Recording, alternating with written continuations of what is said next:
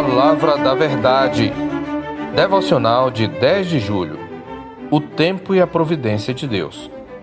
Tudo tem o seu tempo determinado e há tempo para todo propósito debaixo do céu. Eclesiastes 3:1. Leia até o verso 11. O texto da nossa meditação é lido na maioria das vezes como se fosse um conselho sobre como devemos administrar o nosso tempo. Embora esta seja uma interpretação bem popular, uma leitura mais atenta ao contexto revelará seu equívoco. Se o ensino fosse este, ele estaria nos ensinando, por exemplo, que há um tempo em que podemos matar, no verso 3, ou odiar, no verso 8.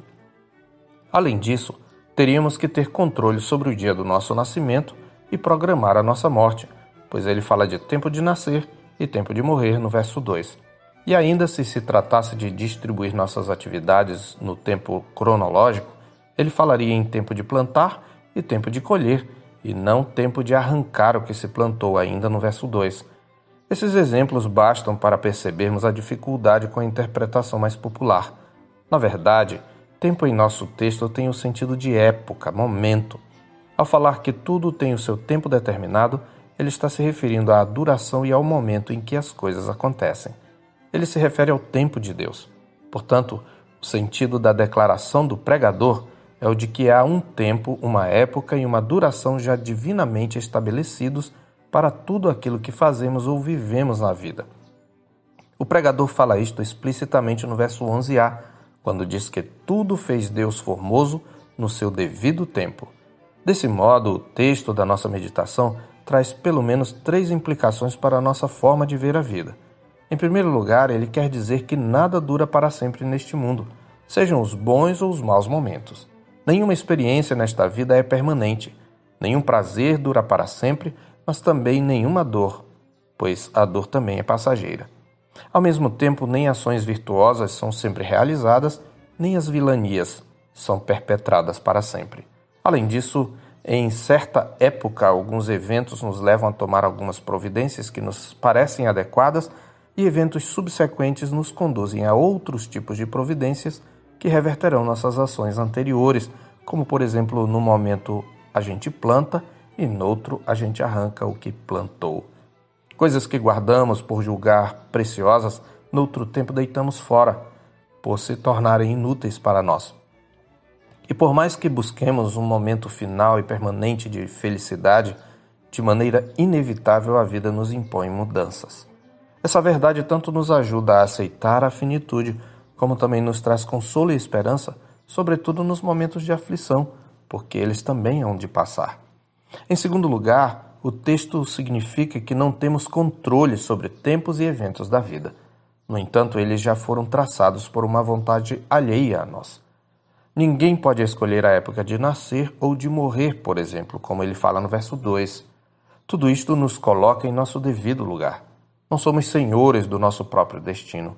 Isto nos assusta porque gostaríamos de ter este controle e insistimos em buscar a imutabilidade nas coisas e experiências deste mundo. Nós insistimos em que nosso dinheiro seja suficiente para nos satisfazer. Exigimos que aquele grande amor nunca sofra decepções e nunca se perca.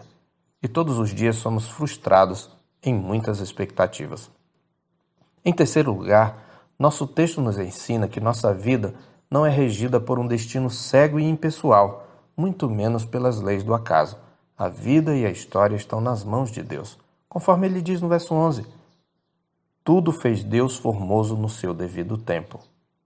Num primeiro momento, esta verdade nos humilha e assusta, mas pode ser a base de nossa alegria e segurança. Pois essas mudanças, ao contrário do que possa parecer, não são um caos, um ciclo desordenado Antes, elas seguem um plano magnífico estabelecido por Deus, cuja perspectiva é de que tudo é formoso no seu devido tempo, como diz o verso 11. Mas também Deus pôs a eternidade no coração do homem, sem que este possa conhecer as obras de Deus do princípio ao fim. Ao mesmo tempo, um Deus eterno e providente criou e conduz o tempo, mas ele também nos ensina nossa finitude. Daniel foi consolado com a convicção de que é Deus quem muda o tempo e as estações. Em Daniel 2:21a, a soberania de Deus e a finitude podem ser, portanto, frustrantes para o ímpio, mas para o crente são um consolo. pois, da perspectiva da fé, os pensamentos de Deus não precisam ser corrigidos, eles são perfeitos e perduram. Dessa perspectiva, a mutabilidade dos tempos é dom de Deus. Esse Deus que controla os tempos e as estações enviou seu Filho na plenitude do tempo para resgatar um povo por meio da sua morte, como está escrito em Gálatas 4, versos 4 e 5. Vindo, porém, a plenitude do tempo, Deus enviou seu Filho, nascido de mulher, nascido sob a lei, para resgatar os que estavam sob a lei, a fim de que recebêssemos a adoção de filhos.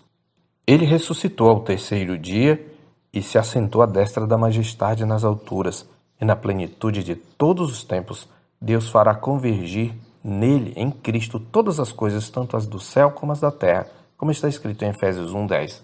Aqueles que, pela fé, abraçaram o plano redentor de Deus em Cristo, não se desesperam com o vai e vem dos acontecimentos. Antes, eles aprendem a ser sábios, discernir os tempos que estão vivendo e tomar as melhores decisões de modo a glorificar a Deus, como mais tarde observará o pregador. O coração do sábio conhece o tempo e o modo, em Eclesiastes 8, 5b. Ou como dirá o apóstolo em Efésios 5, 15 a 17. Portanto, vede prudentemente como andais, não como nécios e sim como sábios, remindo o tempo, porque os dias são maus. Por esta razão, não vos torneis insensatos, mas procurai compreender qual a vontade do Senhor. Portanto, a lição prática aqui não é aprenda a administrar o seu tempo, embora este também seja um ensino bíblico que pode ser depreendido de outras passagens. As lições práticas são: aceite a finitude, confie no Deus da providência e aprenda a discernir os tempos. Eu sou o pastor Marcos Augusto, pastor da Terceira Igreja Presbiteriana de Boa Vista, em Roraima.